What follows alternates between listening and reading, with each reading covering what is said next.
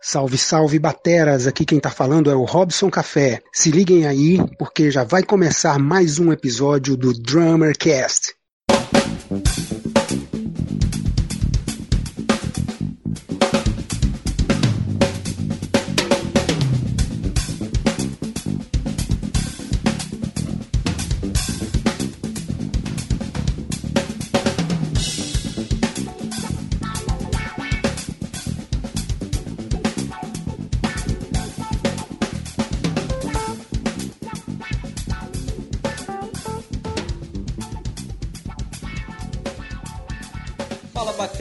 seja bem-vindo ao quinto episódio do Drummercast, o primeiro podcast do Brasil totalmente dedicado a nós bateristas.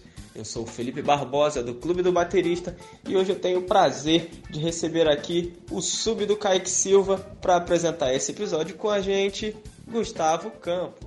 Tudo bom, galera? Prazer estar aqui. Obrigado pelo convite. E para somar nesse time, nós estamos recebendo ele que é baterista e autor do livro Bateria Brasileira, Cristiano Rocha. Boa noite, pessoal. Agradeço pelo convite. E para somar no nosso bate-papo, nós temos a honra e o prazer de receber ele, que é baterista e autor de diversos métodos de bateria, o Daniel Oliveira. Olá, gente. Prazer em falar com vocês e muito obrigado pela oportunidade e ainda mais de figurar entre todas essas pessoas que eu gosto muito, que são realmente relevantes para a bateria.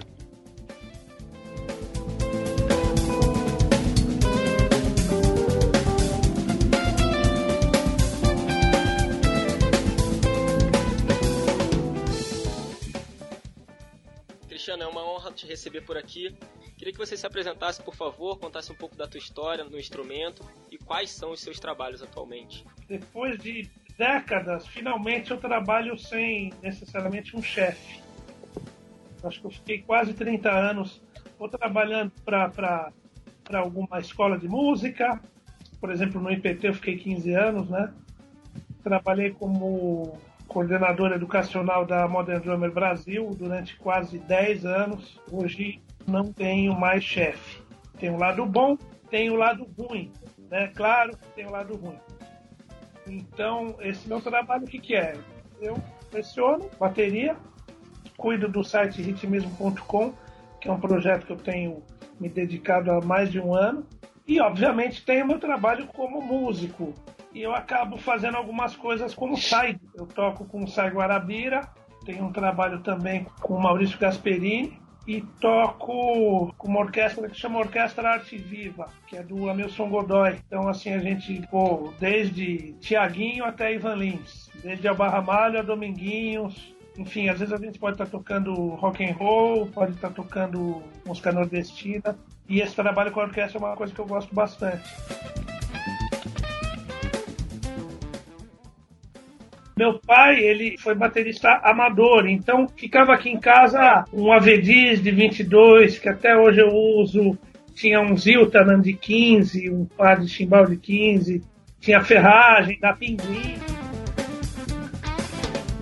Comecei com 14 anos, tenho 37, não foi nada. Ah, eu vi o Elvin Jones e fiquei louco. Não, eu vi o Alex Allen e pirei. E aí fui estudando, o meu primeiro professor foi fundamental, que foi o Ronaldo Basbaum. Estudei com Nazário, com vários professores. Em 96 eu fui para Drummers Collective junto com um amigo meu, que é o Giba Faveri. E é isso, mas volta e meia eu pego aula com alguém. Mas eu passei minha vida toda tocando e dando aula. Na verdade, nessa ordem, para mim a, a, importância, isso não é segredo, é, é tocar e dar aula. Para mim, tocar é mais importante. Não importante que seja mais. Mas na minha vida, eu sempre priorizei o lance de, play. Também dei aula boa parte da minha vida, desde os 17 anos, né? E Daniel Oliveira, prazer ter você aqui também. Queria saber como você começou na bateria, como começou seu envolvimento com a bateria, como a coisa ficou séria, os seus trabalhos hoje em dia, o que você tem feito eu tenho aquele bugzinho do baterista, né? Todo moleque que batuca em tudo acaba virando baterista no fim das contas. Eu me lembro até uma vez que eu tava conversando com o Chris, levantando uma enquete no que que ele tocava, sacou? Realmente acho que era no sofá, alguma coisa assim. Enfim, todo moleque que batuca acaba virando baterista em alguma hora da sua vida. Eu lembro que eu morava em BH ainda, e minha mãe pintou uma um, oportunidade de estudar música no Palácio das Artes, uma escola famosa lá e tal. Só que era só coral o negócio. Então a minha vida era zoar a maestrina. Ela um belo dia chamou minha mãe num canto e falou: É, a senhora sabe, né, que cada um tem um talento na vida. E eu acho que o Dani não vai ser pra música. De repente ele pode ser um bom engenheiro, um bom arquiteto. Mal sabia ela que eu ia viver disso. Mas tudo bem. Aí já, isso assim, eu tinha 8 anos. Aí com 10 anos eu me mudei para Brasília. Com 14 anos, um amigo meu comprou uma bateria, não sei pra quê, sacou? Aí ele chegava bêbado da balada e começava a tocar bateria no apartamento. Esse era um, um vizinho que eu tinha. Aí um amigo nosso que tocava bateria bem me sentou nessa bateria, me ensinou a fazer aqueles chá com pão, aquelas coisas todas. E cara, eu me apaixonei.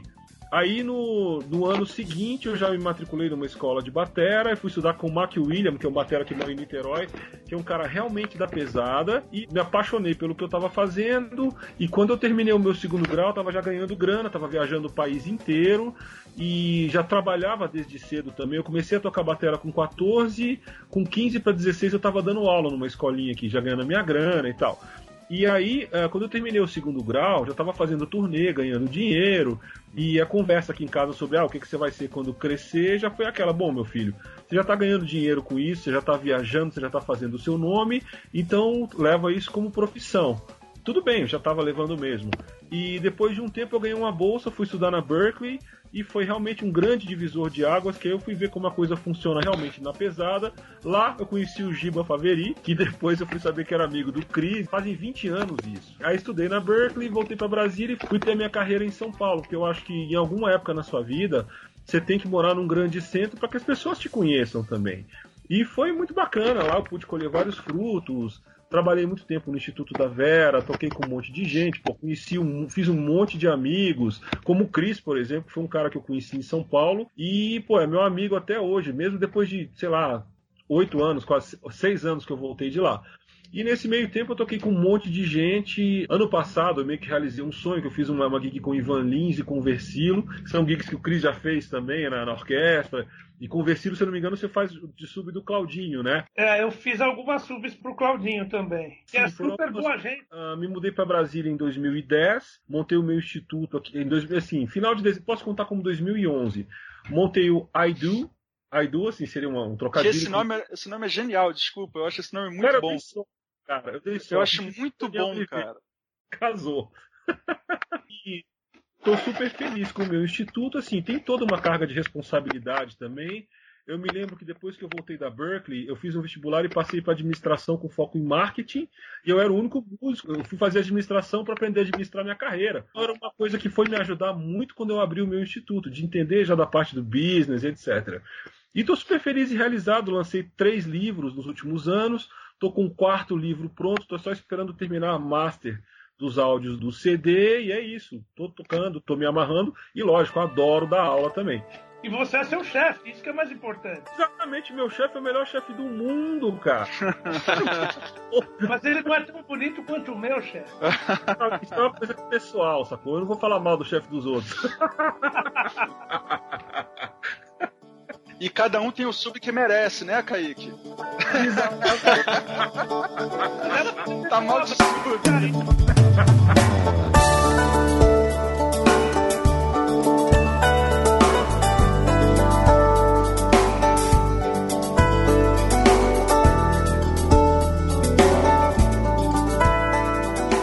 A gente sabe que existem grandes músicos, grandes bateristas no Brasil e no mundo que têm carreira tem estabilidade, tem trabalho, às vezes não lhes falta trabalho, mas não tem um embasamento teórico. E eu quero saber na opinião de vocês dois o quanto eles deixam de ter oportunidade por talvez não terem dedicado o tempo que poderiam ou talvez deveriam ao background teórico da música. É, tem casos e casos, Felipe. Poxa, o, o Buddy Rich era o Buddy Rich e não lia partitura. Eu lembro do Pascoal Meirelles me contando uma história, quando ele estava estudando na Berkeley, que ele soube que ia ter o show da Buddy Rich Big Band, ele conseguiu de trabalhar lá no BPC, que era o auditório, para ficar vendo. Então ele tinha um batera que era o Steve Arnold, que inclusive casou com a filha dele depois de um tempo e toca no tributo ao Buddy Rich naquele vídeo clássico, que ele era pago para viajar com a orquestra para ler os arranjos, que todo mundo tinha um arranjo bacana para Big Band do Buddy Rich tocar. Então esse cara chegava, lia assim três, quatro arranjos de primeira vista, lia pra caramba, bom batera demais e o Buddy Rich sentado lá no fundão do auditório. E, cara, depois o Buddy Rich levantava, subia e tocava as quatro músicas assim, a lá Buddy Rich, quebrava o cara. O Dennis Chambers também é um outro cara que não lê, mas ele ouviu, ele decorou. No meu caso, a minha humilde opinião e a minha humilde capacidade me obriga a aprender a ler, a aprender teoria, por quê? Eu não tenho facilidade para decorar as coisas. Eu esqueço de nome, inclusive qual é o nome de vocês mesmo? Ah, pois é, ah, exatamente. Então, humildemente, eu tenho que ter uma cola. Eu tenho que escrever a partitura, eu tenho que dar uma treinada para as coisas funcionarem de forma macia comigo, tá? Então, assim, eu não confio na minha memória para esse tipo de coisa. Então, eu, falando no meu caso, humildemente prefiro escrever, ter um guia de tudo que eu vou fazer, para que eu possa fazer da melhor forma possível. E assim, nem sempre você vai ter muito tempo para ensaiar. Então você já chega lendo de primeira vista ou com a sua partitura e deu tudo certo. Eu vou começar com uma pergunta. Vocês conhecem algum músico com deficiência visual bom? Tem um tal de Steve Wonder. Steve Wonder, né? Eu conheço vários. Vários, vários, vários. Talvez o primeiro nome seja justamente o Steve Wonder. Quem não gosta de Steve Wonder, bom sujeito não é, né? que não fale comigo. Eu acho que essa pergunta já mostra mais ou menos como é que é a coisa. Eu deveria estar aqui supostamente para defender a leitura. Né? Eu, eu, eu tenho inclusive um curso de leitura e escrita, que são duas coisas diferentes para bateristas. É um tal de um curso de Aprenda a Ler Sem Traumas, que eu até pus lá no, no, no site. Era para eu fazer né, a apologia à leitura, que é importante. O Steve Wonder não precisou. Tá? Ah, mas ele é genial, ele é genial. Eu não sou. Aí que entra o negócio. Ah. É. Ah, o tá. Dennis Chambers não é. é. Mas o Dennis Chambers é genial, eu não sou. É. Então, já começa com testemunho de humildade. Eu tenho dificuldade em muita coisa e às vezes a leitura me ajuda, uma coisa pessoal minha. Agora, o problema é quando entra naquela discussão como se só existissem dois tipos de baterista, né? O cara que toca e não lê e o cara que lê e que às vezes ah, mas não sei se toca. Ah, mas o Dennis Chambers, aquela, aquela velha história. Na verdade, acho que tem quatro bateristas nesse caso que a gente está falando. O que não é nada e é sensacional. Bom, o Danny falou de dois, acho que já está bom. Buddy Rich e o Danny Chambers, né? Para eles funcionou muito bem. Dane-se a leitura. Tem um baterista que lê muito bem e toca pra caramba. Vou falar, vai, dois: Carlos Bala e Vini Colaiuta. Aí tem um baterista que não lê e toca mal, que eu não vou citar nenhum, porque seria muita ofensa da minha parte, sem falar mal de ninguém, né? Que é feio ficar falando mal. E tem um baterista que não lê nada. Bom, eu já me perdi aqui, né? Eu precisava escrever uma. Né? Enfim, é o que não, não lê nada e toca pra caramba, o que, que lê bem e toca bem, o que lê mal e toca mal. Né? Tem, e tem. Ah, vamos lá, faltou o outro, o quarto e último. Que é o cara que manja tudo de leitura e vai sentar na bateria, não é, não é capaz de emocionar ninguém. Para mim, isso é tocar mal. Não é o cara que não tem técnica, não tem leitura, não tem coordenação. É o cara que toca e não, não emociona. Agora, a leitura eu vejo como uma ferramenta, não como um fim. Quando eu era garoto, eu pirava. Eu fui em 800 shows do Paralamas. E até hoje eu adoro ver o Barone tocando. Barone é um dos meus favoritos. Eu não, sei se o Barone lê, eu não sei. Eu não sei. Vocês sabem se ele lê? Não, não sei. Tá, vamos supor que ele não leia. Talvez ele leia pra caramba, mas ele precisa. Não. Agora, se tivesse leitura, ele teria acesso a mais material. Mas será que ele quer? Será que o Stuart Copeland quer? Provavelmente é? não. Cada caso é um caso. É, eu sou parecido com o Dani. Minha memória é péssima. Chega a ser pior que a minha leitura. também, também, também. Vou além, hein? Já que é para exercitar a humildade, infelizmente, às vezes a leitura acaba virando uma muleta para mim. Eu detesto isso. Porque tocar é, é, com a música na cabeça é muito melhor. Vocês dois, ah, deixa eu ver, há 20 anos atrás, ou no começo da carreira, já com capacidade de ler e já tocando o que vocês tocam, se vocês tivessem que aprender 50 músicas para tocar na semana seguinte, como vocês fariam e como vocês fariam isso hoje em dia. Se seria do mesmo approach, se seria diferente. Isso aconteceu comigo, Gustavo.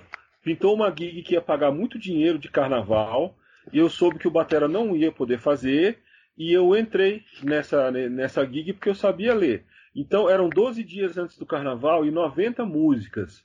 E numa boa, eu nunca não tenho nada contra, mas uh, eu nunca tinha ouvido nada de axé. Eu lembro que eu tinha acabado de comprar o Leprechaun do Chicory, tava pirando naquele disco com o Gad e tal. Aí, cara, aí me cai, me cai 90 músicas de axé no colo. Eu falei, cara, quer saber? Eu vou encarar. Aí fui, encarei, fechei o trabalho. Eu tinha que escrever 20 músicas por dia até chegar no número de 90 músicas pra gente. Assim, lógico, escrevia 20, ensaiava 20, depois no outro dia 40, 60, 80, 90. E daí para juntar os blocos e tocar o carnaval, eu toquei um carnaval lendo. E isso foi muito legal, porque eu acho que eu tinha 19 anos de idade, eu tocava uns 3, 4 anos, e cara, eu, eu comprei minha primeira bateria top de linha com essa grana. Então, para mim, foi talvez legal. um marco na minha carreira, e foi a prova cabal de que realmente leitura, nesse, no meu caso, nessa situação, só a leitura salva. Essa pergunta do Gustavo é pertinente. É um dos casos que, para a grande maioria dos músicos, se você não tiver leitura, você não faz o trabalho. Não sai nem de casa. É, acho que talvez todos nós aqui do podcast passamos por essa situação de ter que tirar 30, 40, 50 músicas para três dias ou uma semana. No meu caso, um cara que tem uma memória de merda, eu preciso escrever as 50 músicas. Faz uns seis meses eu fui apagar um incêndio, era uma festa do dono da Cacau Show. Era uma festa anos 80, que era com o Paulo Ricardo, o Paulo Miklos, o Maurício Gasperini e o Léo Jaime. Tudo bem que cara da minha geração já ouviu RPM, ouviu, mas eu não sei a música do começo até o fim. E eu não tive muito tempo de ouvir. Eu escrevi tudo, tudo, tudo. Eu não fiz uma transcrição, não fiz as frases iguais. Agora, eu as levadas é. Você chega num, num, trabalho desse, tocando de qualquer jeito, qualquer levada, é, todo mundo vai perceber. Pelo menos você fez um mapeamento que te daria o mínimo de recurso para fazer todo o acompanhamento. E nem o mínimo, Felipe, porque eu fui bem detalhista. Eu escrevi as levadas, às vezes algumas frases marcantes eu escrevi também, mas não uma transcrição. E o pior é, tem muita gente que está na plateia ouvindo, os coroa lá da minha idade, que conhecem as músicas. Que vão querer ouvir aquela virada. É, tinha uma música, acho que era Fórmula do Amor, que tinha, eu acho que o Barone que gravou. Ah. A frase com flam, pra, pra, pra, pra, pra, pra, bis. Eu não precisei escrever porque ficou na minha cabeça, de ter ouvido muito tempo. Mas tinha música lá dos Titãs que eu não lembrava, sequer tinham escutado, né? Foi boa essa pergunta, Gustavo, porque aí o cara tem uma memória maravilhosa, que de longe eu não passo nem perto. Ô meu velho, você vai ter que escrever, senão você vai passar vergonha ou não pegar o trampo. Já aconteceu de vocês não poderem escutar a música de forma nenhuma e ter que ir só com a leitura e garantir? Ah. Não digo, não digo situação de estúdio, mas show mesmo, assim não faz ideia do que é música, sabe que é um, sei lá, ritmo X e vai na leitura. É, eu, uhum. eu tenho trauma na minha vida por causa disso. Porque eu fiz uma sub, acho que era pro Giba ou pro James Miller na orquestra Heartbreakers. Ah, era... essa foi a mesma situação que eu. que era que tocava salsa, tocava tocava música afro-caribenha e tocava é. de música brasileira. E, e tinha música que foi na hora. E o meu trauma foi quando eu comecei a ver leitura em 2x2, que eu entrei em pânico. Repito um tararararatá, tararararatá. A gente que é brasileiro, a gente pensa tudo em semicolcheia. Isso. Tá escrito em colcheia. Você falando, como tararararatá? Cadê? é. Então, é, é, aquela história. O cara faz o reality rock, fala, não, mas eu já sei ler. Sabe ler o cacete, né? Exato. Ô, Cris, eu tenho só para só pra ilustrar isso que você está falando. Eu passei pela mesma situação, com a mesma orquestra, fazendo o ou pro Baedera, enfim, quando eu cheguei em São Paulo. E as partituras, assim, não tinham nenhuma partitura de batera, só no segundo set que era de samba. Então, assim, no começo tinha lá rumba e a partitura do primeiro trompete. Se vira, negão. Ou então a partitura do, do, do contrabaixo e vai embora. E sim, o que a gente falou antes sobre a, a, leitura à primeira vista é como dirigir num lugar que você não conhece com o um mapa. E o próprio nome já diz que é o chart reading. Ou seja, você está lendo um mapa, uma carta de navegação, que nada mais é que esse tipo de partitura, com as levadas e as contagens e os ataques. Mas esse caso de não ter ouvido foi engraçado, porque me ligaram, me chamando para tocar, eu fiquei todo feliz, para novinho em São Paulo, falei, pô, que fera, vou tocar com vocês, que demais, pô, vou pôr no currículo, que lindo, né? E quando é que tem ensaio? Como é que eu pego o repertório com vocês? Aí o cara, bom, então, são quatro e meia da tarde, você consegue estar tá, tá às seis com sua bateria no gradeadinho? e provavelmente falaram assim, e teve, tem outra, viu? O cara que fez semana passada se ferrou. que já é pra botar aquela pressãozinha. Exatamente. Eu fiz vários depois, então não deve ter sido tão ruim. Mas.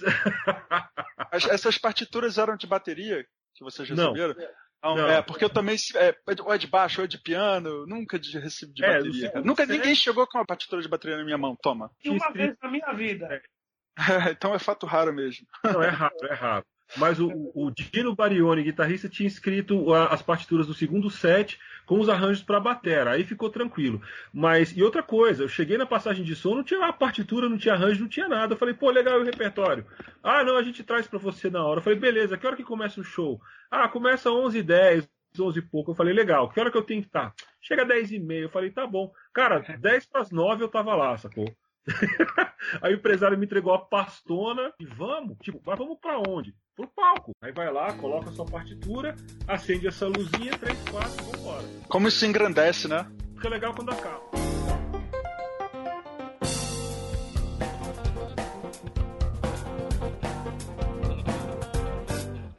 até hoje tem coisas que eu sinto dificuldade. Você lê um, um jazz em, sei lá, 270, 300, cheio de ataque, é, eu ainda, eu ainda fico com medo.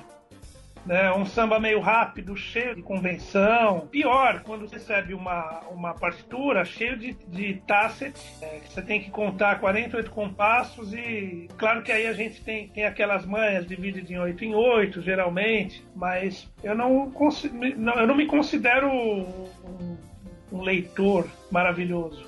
Eu não passo mais vergonha hoje em dia. Você falou dos 48 compassos, você foi muito gentil. Eu lembro quando eu tocava na, na Brasília Popular Orquestra. Na verdade, geralmente vai, são três dígitos. 128. Não, não, não, não, não, não. Você está sendo gente boa, porque você está falando em número par. Eu lembro que a gente, a, a gente tocava uns arranjos, as transcrições do Severino Araújo.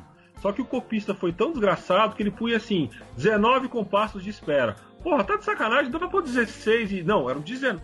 Ou então 41 compassos. Poxa, quer me ferrar? Como é que conta? E esse em 2x2 e no cacete. Aí tinha lá uma levada de frevo, era um rabisco, assim, parecia uma assinatura de alguém.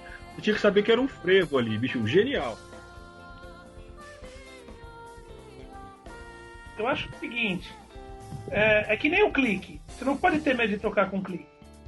Eu acho que hoje em dia um baterista tem que saber tocar sem clique Sim. Tem um cara que não sabe e tem que saber tocar com um clique. Sim. Mas o grande lance de tocar com clique, a meu ver, minha opinião, posso estar errado.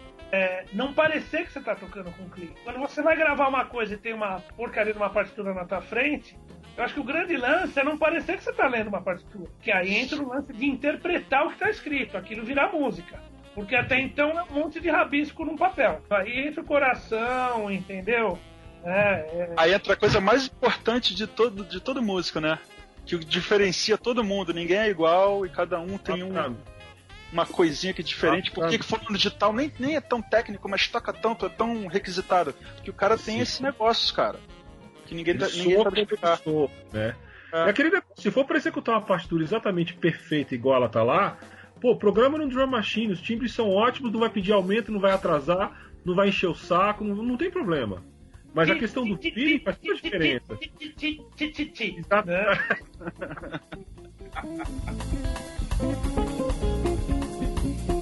Há um ponto onde o cara estagna, como o cara continuar desenvolvendo-se com essa ferramenta e não considerar que você já tem uso da ferramenta, você já é avançado, já a domina, é, como é essa linha tênue, já tô bem, já, já sei tudo de se autodesafiar. É impossível saber tudo. Agora, essa linha não é constante. Quanto mais você vai desenvolvendo, eu acho que mais difícil é a evolução. Ah, é, o cara que toca os primeiros dois anos de bateria, é, se estudar muito, claro que vai se desenvolver muito rápido. Mas o cara tem 40 anos de bateria, vai ficar estudando mais dois anos. Não é a mesma coisa que no começo. Vai evoluir, vai. O fato é que fica, vai ficando cada vez mais difícil essa evolução. Sim. E às vezes é frustrante. Eu volto e meia me sinto frustrado. E não é que eu ainda vou pegar aula, eu pego aula. Né? Semana passada eu peguei. Celso de Almeida. E saí me sentindo um idiota, né? Um bosta. e você, Daniel, a, a gente sabe que a tua praia é mais pra música instrumental, mais pra onda do jazz. Uhum. E como você faz para se manter sempre se autodesafiando? Na verdade, eu sou muito consciente das minhas deficiências. E eu venho tentando há anos saná-las. Tem muita coisa que eu tento fazer há 4, 5 anos que hoje está rolando. Então, assim, eu demoro talvez um ano ou, ou seis, oito meses para acrescentar mais uma carta na manga, mais alguma coisa técnica que eu estou estudando. Então, assim, depois de um tempo, o desenvolvimento fica muito, muito, muito lento. Eu classifico o meu desenvolvimento como uh, o começo, pô, lógico, você, você desenvolve muito rápido, você está começando. Depois a, a, parte de eu ter estudado fora, e depois o estudo de técnica Moeller, que aquilo realmente foi um divisor de águas para mim, porque aí eu passei a usar toda a parte de double strokes na bateria, em tom-tom e etc, de conseguir pressão sonora para fazer aquilo soar. E foi um grande divisor de águas que eu tenha crescido talvez uns 20, 25% em um ano.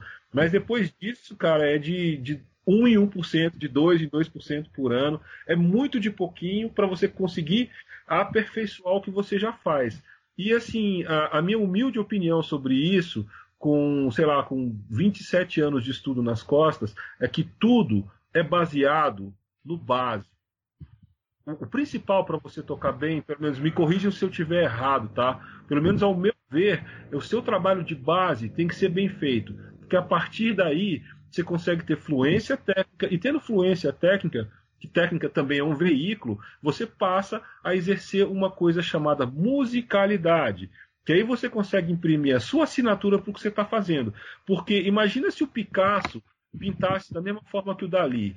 Ele seria um clone, ele jamais seria o Picasso. Então, é, eu penso que música seja uma coisa muito mais voltada para a individualidade do que para o coletivo, porque você passa a ser importante quando você consegue imprimir a sua visão de mundo, a sua assinatura ao que você está fazendo.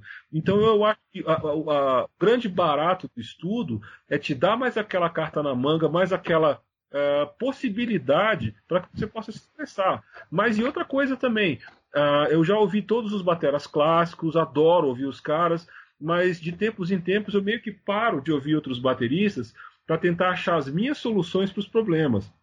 Aí depois eu ouvi a música, ah, deixa eu ver o que, o Gad fez. Ah, ele fez X ou fez Y.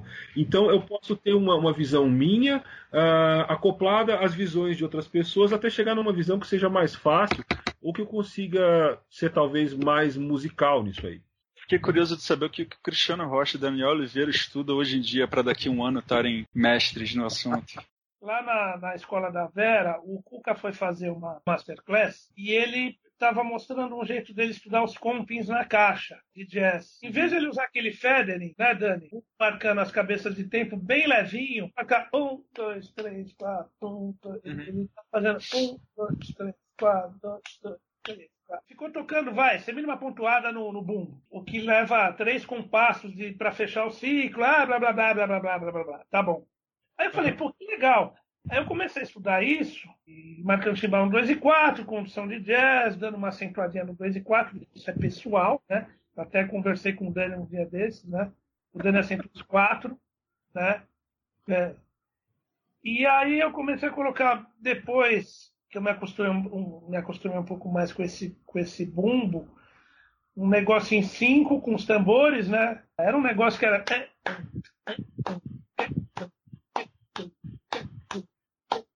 Aí eu consegui pôr isso. E depois eu comecei a pôr o chimbal em 7. Então, que era.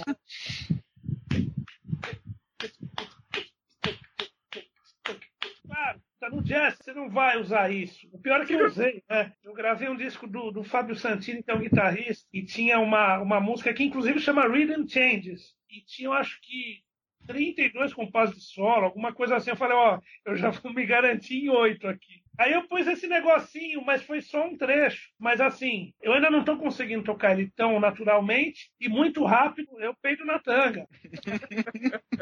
e não é porque é difícil, é porque eu tenho dificuldade. Então eu escrevi tudo. Tem dia que sai, tem dia que melhora, tem dia que piora. Você fala... Isso é o que dói, né? Quando você acha que você está melhorando, aí você vai um determinado dia que você só estava mal ou qualquer motivo não foi tão legal esse putz. Mas, bateristicamente falando, eu estou tendo que estudar duas coisas, na verdade. O meu livro de novo, porque eu estou fazendo o curso do Bateria Brasileira no Ritmismo, e, e às vezes eu vou tocar, rola um. Então eu estou dando o livro de novo, outra grande lição de humildade. Você começa e acaba a sessão de estudo se achando um merda. Mas esse exercício que eu te falei, meu velho, faz meses que eu estou nele. E ainda está uma, meio que uma bosta. E você, é. Daniel? Bom, eu estava estudando o material do meu livro de polirritmia, que eu devo lançar em breve, e eu realmente fez jus ao ditado de criar cobra para te morder. Como eu apanhei daquela porcaria daquele livro, já estava a fim de desistir daquele negócio, mas quer saber? Eu vou gravar.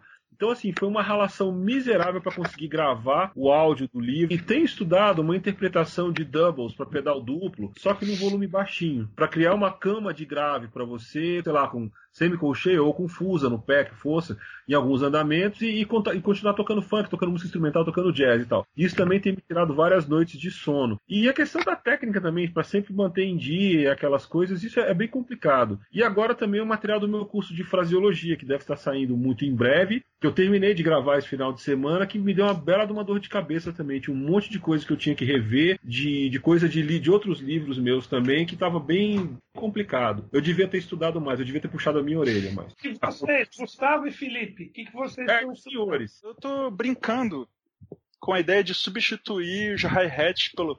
É, em vez de tocar ele com a mão, tocar com o pé esquerdo. Então, por exemplo, bem básico, colcheia. Né? Eu toco a primeira colcheia no hat, a segunda, a, a, segunda eu piso. Isso tudo veio de uma ideia de um shuffle que eu via. Acho, foi Steve Gadd. É legal pra pé esquerdo, porque às vezes a gente só usa pra.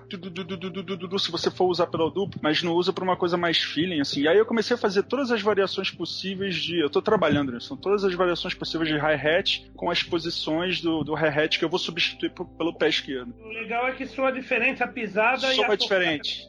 Né? O Paulinho Briga usou isso brilhantemente no novo tempo do Ivan Lins, né? Tem o Paulo Rosbach, que faz muito bem isso, ficar intercalando uma com a mão, uma com o pé. Bem interessante isso aí. Bom, então você que está ouvindo o nosso podcast, confira o novo tempo com a gravação do Ivan Lins original, a primeira, o Paulinho Briga. Boa, boa. Né? E eu passei as duas últimas semanas estudando os exercícios do stick control com o ostinato de samba nos pés. Pô, isso aí me abriu a visão para várias coisas, várias possibilidades. E seguindo a, a, sugestão que o Daniel me deu de, ao invés de treinar só o stick control, estudar o accents and rebounds, né? Esse é um dos meus favoritos. E já fazendo esses próprios ostinatos, só mudando as acentuações já dá um nó na cabeça. Sim. Então, esses últimos dias eu tô trabalhando nisso.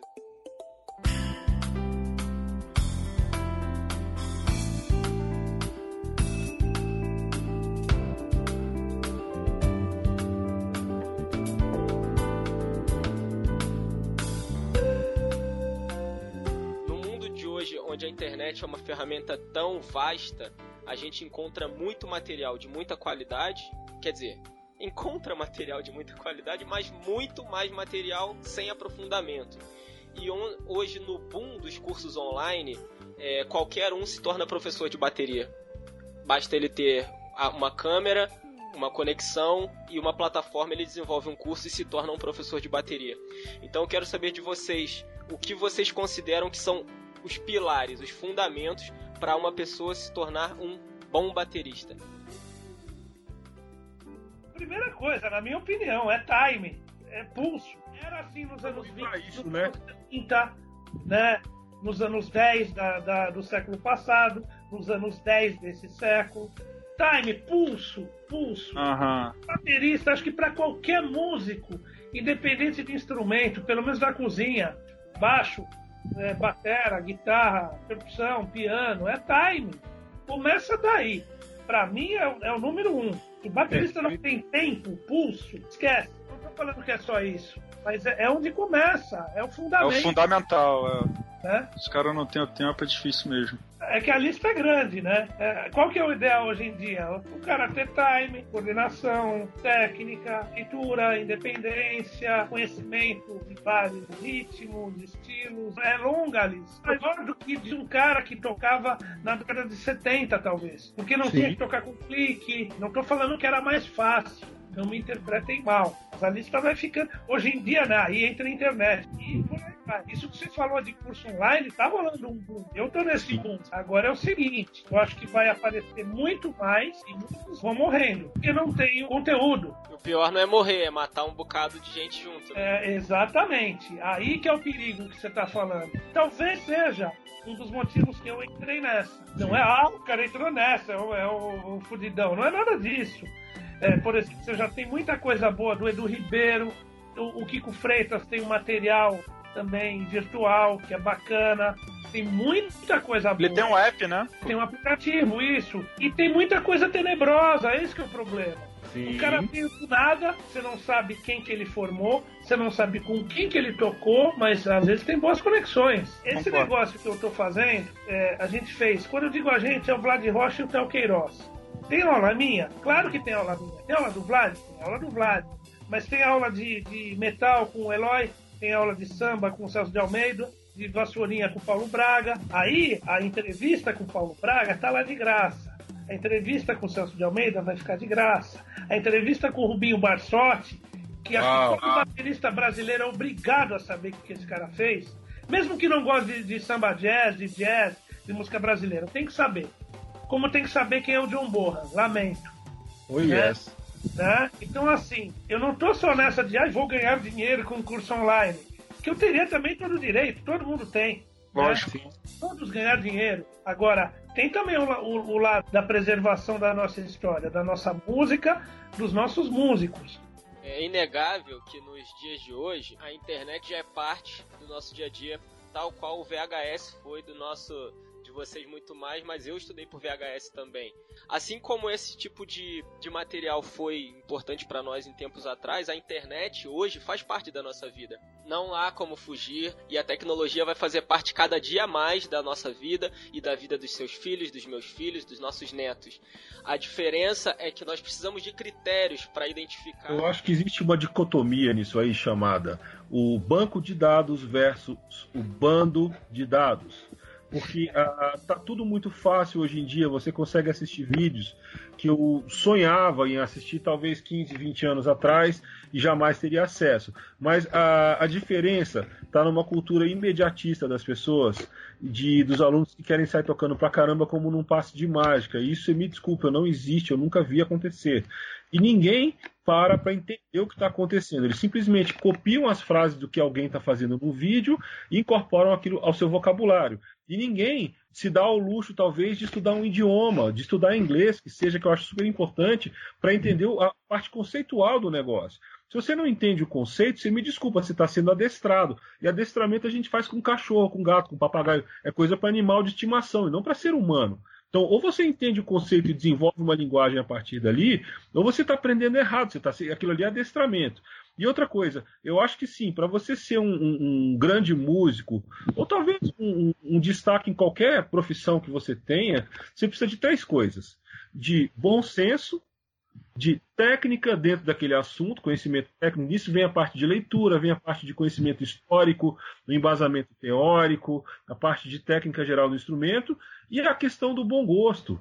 Porque é aí que você transforma toda a parte, nada contra os caras, mas assim, você transforma o trabalho de peão num negócio chamado arte. Ali você consegue imprimir a sua assinatura às coisas.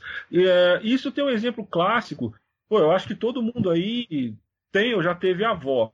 Eu imagino que a avó de vocês faça uma, fazia uma comida que vocês adoravam e que só funcionava na mão da avó de vocês. Porque aposto que, sei lá, a mãe de vocês tentou fazer, ou vocês tentaram fazer, e jamais ficou igual a comidinha da avó. Por quê? Porque era a impressão dela, a impressão digital dela.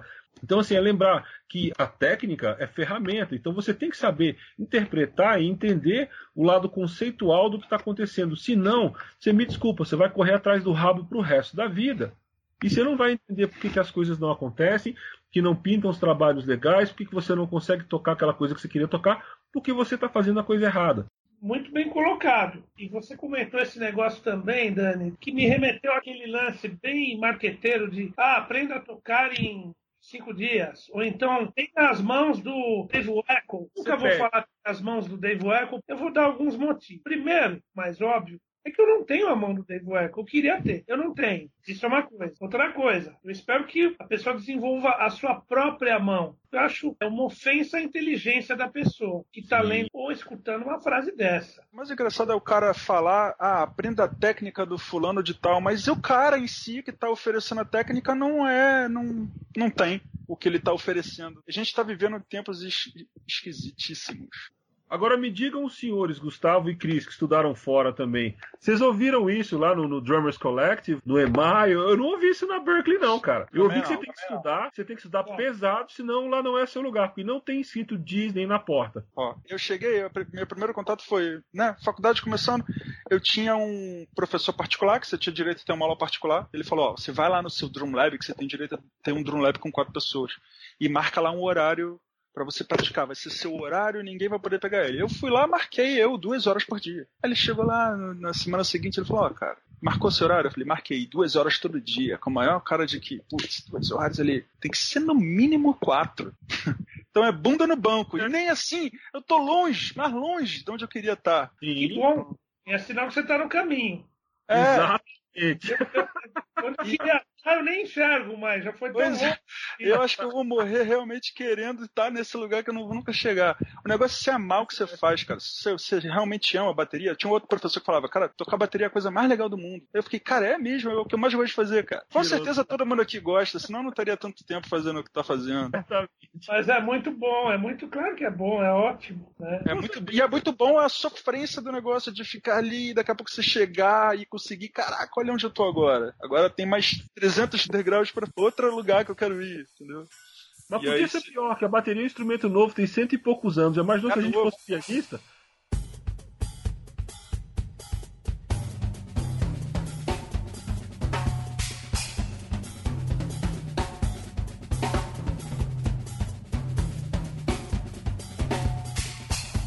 Federico Watson, ele é um baterista que toca com o Victor Uten. Ele posta cada coisa legal, cara, que ele dá dicas. Esses dias ele falou assim: ele postou um vídeo de um cara tocando piano e arrebentando. Tanto talento no mundo, é melhor que você se sinta confortável com você mesmo. Entendeu a ironia dele? Que era um cara tocando piano e arrebentando. Então ele fala sobre esse cara: esse cara é tão talentoso, melhor que você se sinta confortável com você mesmo. Senão tu vai ficar mal, cara. É, é a necessidade que se tem cada vez mais de ser incrível, sensacional. Sim, exatamente cria uma competitividade surreal no negócio que não era para existir, na verdade. É, eu sugiro assim que se vocês não conheçam, Derico Watson. Ele é um cara muito legal de seguir.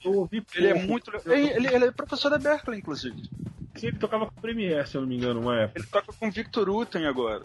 Que o Victor Uten é outro cara legal que tem um livro que se chama Music Lesson, que é muito legal. Se vocês é, Ele é maravilhoso, né? Eu também gosto muito. Ele é demais. Eu gosto muito da cabeça dele além do play. É musical, ele, é, ele é incrível, mas ele é. é musical. Aí que tá o negócio. Cara, o Famularo nisso aí é genial, viu? Inclusive, ele é autor de alguns livros de autoajuda, não sei se vocês sabem. Não sabia disso. Muito pois legal. é, chamado The Cycle of Self-Empowerment, que é muito interessante primeiro professor, eu falei dele rapidamente, mas também foi um cara crucial na minha vida, que ele chama Ronaldo Basbaum. Ele parou de tocar e era um super baterista. Gustavo falou, isso é uma coisa importante, ele lembrou do cara que deu aula para ele no começo.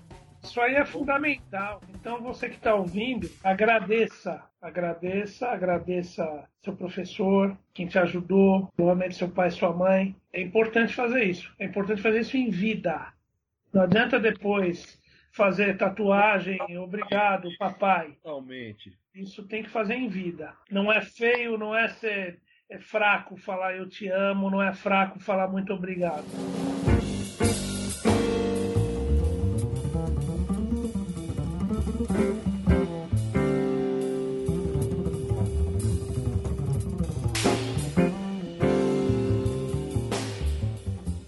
Sempre que nós vamos gravar, a gente informa para os nossos seguidores e para os leitores nas redes sociais e a gente recebe as perguntas deles que eles gostariam que fossem respondidas pelos nossos convidados. Então, vamos lá, pessoal, vamos responder algumas perguntas da galera.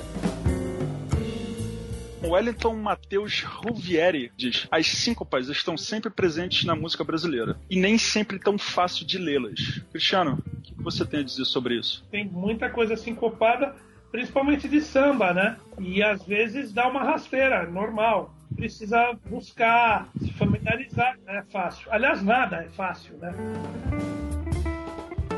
Rafael Espejo diz assim: Queria saber se você já viu ou escutou falar de algum músico conceituado que caiu de algum trabalho por não ler partitura. Bom, eu já ouvi falar, obviamente não vou citar nomes, mas no caso de uma cantora brasileira muito famosa, genial inclusive, que tinha um baterista também muito bom, um cara primeira linha. Aí ela contratou um arranjador estrangeiro mega famoso que passou as partituras e num certo ponto do arranjo o baterista travou.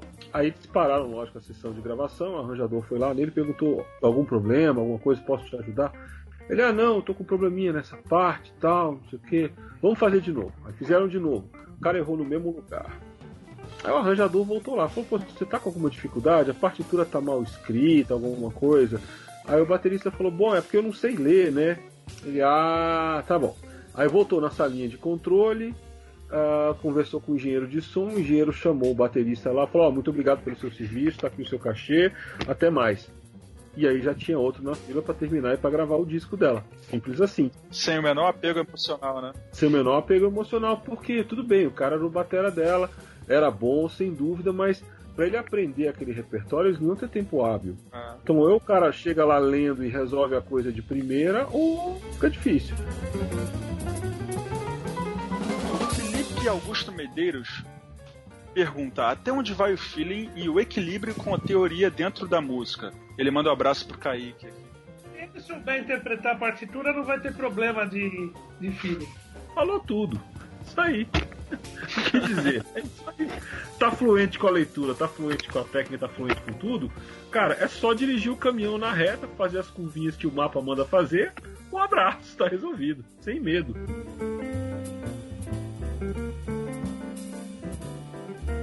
Kaique Silva, que não veio, mas mandou um sub, perguntou assim: O que o conhecimento da teoria musical acrescentou a vocês e qual ou quais trabalhos vocês perderiam se não tivessem esse conhecimento? Ah, o conhecimento da teoria musical te faz enxergar a música como um todo. Eu sei que falar em enxergar som é um, uma fala um tanto quanto sinestésica, mas você começa a entender, você começa a ter uma visão geral do negócio. E tendo uma visão geral do negócio, você vai achar os melhores pontos para você se inserir. Porque afinal é um trabalho em grupo, tá? E você trabalha dentro de um contexto. Então, se você não sabe onde se inserir, você não vai conseguir se mimetizar de uma forma que seja consistente no trabalho. Então, o estudo da teoria serve para te dizer que você nunca vai pedir um, um, uma picanha no restaurante e vai colocar uma bola de sorvete de creme em cima da picanha. Os dois são ótimos separados, mas a teoria musical vai te falar que não vai rolar. Simples assim trabalhos que eu perderia uh, se eu não soubesse ler, se eu não soubesse teoria, eu acho que vários, porque, como eu já falei mais cedo, uh, eu não consigo decorar as coisas. Minha memória é péssima, então eu prefiro ter uma guia do meu lado, ter um mapa para me dizer para onde eu vou, porque provavelmente se eu não tiver eu vou me perder. Como você faz o mapeamento? O Cristiano já disse que ele faz Primeira... é, as notas certinhas, mas como é que você faz? Primeira passada, eu separo as quadraturas, ou seja, os bloquinhos de quatro compassos. Até porque, sei lá, 80% da música pop no mundo é baseada em blocos de quatro ou algum múltiplo de quatro compassos, certo? Então eu separo todos os bloquinhos de quatro compassos, daí eu dou nome aos bois, eu digo quais blocos estão na introdução, estão na parte A, no bridge, no refrão, no solo, enfim. Depois eu escrevo os grooves de cada parte. Acabou, tá passado. Ah, sim, e uma coisa que eu ouvi o Claudio Infante, inclusive, no workshop, uh, é muito melhor você chegar numa gravação de uma música que você, que você não conhece e pedir pro pessoal passar para você até você matar a quadratura, matar a forma, do que você entrar lá e começar a errar. Uhum. Ninguém vai te pegar, passar a música duas, três, quatro, cinco vezes se você precisar. E sim, um outro macete sensacional para gravar, esse eu, eu, lembro da Vera me contando como foi a gravação do Echo no disco dela. O Echo uh, ouviu a música, pegou a partitura, fez a quadratura dessa forma, daí pediu uma via para voz. Ele cantou para ele todos os tios, todas as entradas. Agora vai entrar a parte B. A condução vai ser para, para, para, para. Assim, alguns compassos antes. Vai 3, 2, 1, 2, 3, 4. Fazia a convenção. Então ele se deu as colas por voz em tudo. Então ele faz um solo, sei lá, de 32 compassos e volta, sei lá.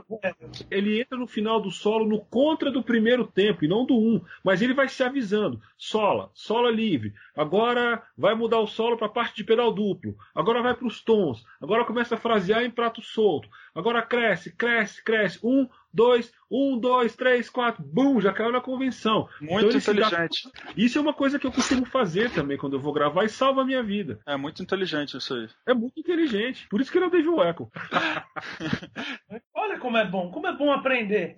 E você, Cristiano, como é que você faz sua colinha? Esse negócio que o Dani faz de 4 em 4, eu também faço. Aquele bota o 4 entre parênteses, né? 8, 12, 16, geralmente não passa de 16. O lance de trabalho que eu teria perdido. Às vezes eu toco no lugar do Thiago Gomes, que é um grande batera, lá no programa do Raul Gil. E sempre antes de alguma coisa, por exemplo, refrão, convenção, tem o 1, 2, um, dois, três, quatro, né? Tem esse kill também que os caras dão. Esse é um dos trabalhos que eu conseguisse fazer se não tivesse um mínimo de leitura. Trabalho lá com a orquestra também. Então, eu arrisco dizer que hoje em dia, mais de 50% dos trabalhos, se eu não tivesse uma noção razoável de leitura, eu não conseguiria executá-los. Lembrando que se eu puder tocar com as músicas na cabeça, eu prefiro, né? É ficar olhando para a partitura, mas minha memória é péssima e é o que temos para o jantar. Mas vocês acham que é porque a demanda de músicos que precisam ler, é porque o contratante exige ou é mais por segurança que você prefere escrever por causa da memória? E... Não, é exigido que você toque direito. Sim. No meu caso, para tocar direito, eu vou precisar da leitura. Mesma coisa comigo, se eu não escrever, eu não vou lembrar. O cara não quer saber como você vai fazer o gol, mas faça o gol. E, não pense você que nos escuta que assim, ah, é sempre. Não. Normalmente às vezes é o tum, pacum, tum, tacum. Rezar para não ter uma partitura é horrível isso. Arruma. É, é, qualquer pessoa aprende a ler. Né? O difícil é tocar. É. O que diz que se você quiser fazer uma certa classe de músicos tocar baixo, eles têm a fama de tocar muito alto você coloca uma partitura na frente deles. E se você quiser fazê-los parar de tocar de uma vez por todas, você escreve qualquer coisa na partitura.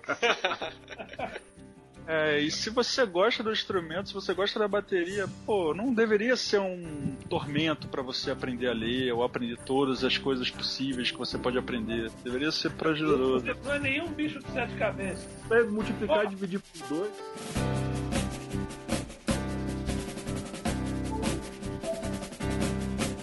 Dentro de tudo isso que a gente conversou hoje, esse material acredito que foi riquíssimo. É importante poder trocar experiência com pessoas como vocês que têm backgrounds musicais grandes e distintos, têm contribuições bem diferentes a, a fazer. É, eu fico feliz em poder bater esse papo com vocês. Para mim foi de grande crescimento e acredito que para quem está nos ouvindo agora também nosso maior objetivo aqui é fazer com que as pessoas se conscientizem da importância do estudo, da importância do alto desafio e relembrando mais uma vez a importância de um professor, a importância de ter alguém para montar um plano de estudo, para apresentar uma metodologia, para acompanhar o desenvolvimento e a evolução. E isso seja você um baterista iniciante, um baterista intermediário ou um profissional. Encontre alguém que possa te ajudar a evoluir mais do que você evoluiria sozinho. E seguindo nessa premissa, eu queria que vocês sugerissem favor, um, dois ou mais materiais que vocês achem que possa contribuir com o estudo dessa nossa galera que está ouvindo. Primeiro de tudo, bom e velho Pozzoli, Pozzolão comanda, uh, para leitura rítmica, o Syncopation também para leitura de colcheias e de síncopes, lógico, né? E para questão de estudo de coordenação motora também o Syncopation é bem interessante tá? Uh, puxando a sardinha para o meu lado, eu tenho um livro chamado Estudos de Coordenação e Independência Motora através de Ostinatos, no qual a gente trabalha o cruzamento de células rítmicas para se criar uma memória muscular. Também faz um bem danado para leitura de divisão de semicolcheia e outras coisas. Uh, para leitura de chart reading, da, da partitura em si mesmo, tem o Studio and Big Band Drumming do Steve Houghton, que é um livro genial. Eu acho que a princípio são esses tem muita coisa, né? Muita coisa. Inclusive coisa brasileira, né? Por exemplo, os livros do Rui Mota, que ele tem coisa de leitura. Às vezes lê uma coisa de caixa, que nem o Will Coxon, é bacana. Esse curso que eu falei tem um material de muita coisa, muito livro, muitos autores, do próprio Kim Plainfield, que tem uma tabela para você descobrir qualquer polirritmia. Quer dizer, é, eu juntei bastante coisa nesse curso. Esse curso, ele não é vendido Ele é disponível para os assinantes lá do ritmismo.com. Mas os seis primeiros ouvintes que entrarem em contato, eu passo uma senha lá para ter acesso a, a, esse curso inteiro, com mais de três horas em vídeo, os PDFs. Então você que tem interesse em receber gratuitamente como cortesia do Cristiano Rocha e ritmismo.com o curso Aprenda a Ler Sem Traumas, envie um e-mail para drummercast@clubedobaterista.com.br e os seis primeiros ouvintes que entrarem em contato receberão este módulo do curso. Só para avisar para vocês que estou lançando agora em maio um curso sobre fraseologia para bateria, para te dar mais ferramentas para você criar viradas em quaisquer situações uh, por diversas abordagens diferentes. Isso tudo baseado nos 40 rudimentos. Acho que vocês vão gostar.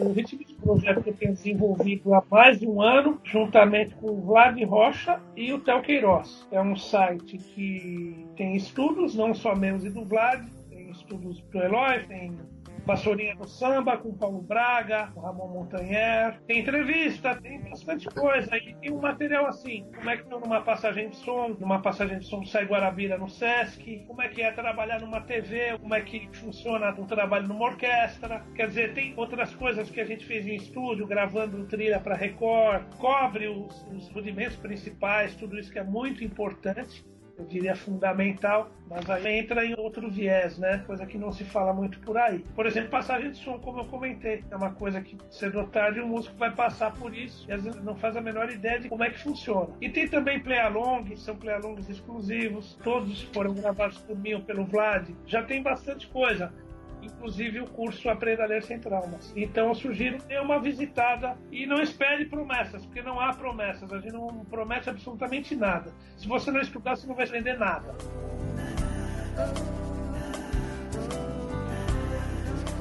Bom, eu quero agradecer pelo tempo, a disponibilidade de vocês em participar conosco. É muito importante para nós, como Clube do Baterista, poder contar com pessoas tão relevantes para a bateria do Brasil como vocês são. Saber que com esse trabalho que nós temos desenvolvido, nós podemos levar interesse e conhecimento sobre bateria para bateristas de todo o Brasil, desde a menor cidade que nós podemos alcançar até os grandes centros, onde a informação é mais disponível. Muito obrigado, Cristiano. Muito obrigado, Daniel. Muito obrigado, Gustavo, Subido Kaique. E que nós possamos fazer mais essa troca de conhecimento. Quero agradecer a quatro pessoas. A você, Felipe, pela sua iniciativa. Isso é uma coisa muito importante. Queria agradecer ao Gustavo, a Dani Oliveira e queria agradecer a você que nos escuta, que é fundamental. Aí um quinto agradecimento também ao Kaique. Muito obrigado, gente. Foi um prazer participar disso aí. Valeu, gente. Obrigado, viu? Daniel, muito obrigado pela sua participação. Bom, gente, queria agradecer em primeiro lugar a todos vocês que estão ouvindo o podcast, porque é pra gente interessada que a gente está aqui mesmo. É sempre um, um prazerzão poder falar de bateria para quem quer ouvir uma opinião honesta sobre bateria, sem milagres, sem truque, a coisa como ela é. Queria agradecer a você, Felipe, pela iniciativa, que é sempre bacana se puder abrir um espaço para a gente poder conversar de verdade mesmo sobre bateria. Uh, Cris, claro, obrigado por ter participado e por sempre aprendo muito. E pela amizade também, né? E Gustavo, sensacional. Vamos estreitar os laços aí, viu? As marcas que eu uso, as bateras da Nagano e adoro. Peles da Aquarian, os pedais da KA, são feitos à mão, inclusive, tudo direct drive, coisa da melhor qualidade. Além dos acessórios da Sonante principalmente o drum clip. É isso, gente. Muito obrigado mais uma vez. Gustavão, muito obrigado aí pela gentileza, cara. É, foi sensacional contar com a tua participação hoje. Nós agradecemos em nome do Kaique, em nome do Clube do Baterista. Vai ser um prazer poder contar com você mais vezes por aqui. É a segunda participação do Gustavo com a gente. Se você ainda não ouviu a voz do Gustavo aqui no Drummercast, o segundo episódio conta sobre como é a vida de um baterista brasileiro que vive e trabalha fora do país onde o Gustavo compartilhou com a gente as suas experiências estudando e tocando lá nos Estados Unidos. Valeu, obrigado, obrigado pelo convite, de verdade. Mas sempre que vocês precisarem de mim, eu tô à disposição. Obrigado do fundo do coração e de verdade ao Cristiano, ao Daniel, ao Felipe. Se você toca o instrumento, procurem a galera certa, cuidado com o YouTube, vai na galera boa. E para você que acompanhou esse Drummercast até o finzinho, tem um descontão separado para vocês lá na loja do Clube do Baterista. Todos os pedidos realizados utilizando o cupom DrummerCast05 receberão 20% de desconto em suas compras. Então, se você gostou de algum dos nossos produtos, camisetas novas, lançamentos, acesse lá e no campo cupom de desconto no seu carrinho de compra, insira o código DrummerCast05. Continue conosco, envie suas sugestões pelo Facebook, pelo drummercast@clubedobaterista.com.br e não se esqueça, compartilhe este episódio com os seus amigos. Só assim nós vamos conseguir fazer com que esse projeto se torne cada vez mais importante e mais relevante para a comunidade de bateristas brasileiros. Muito obrigado e até a próxima.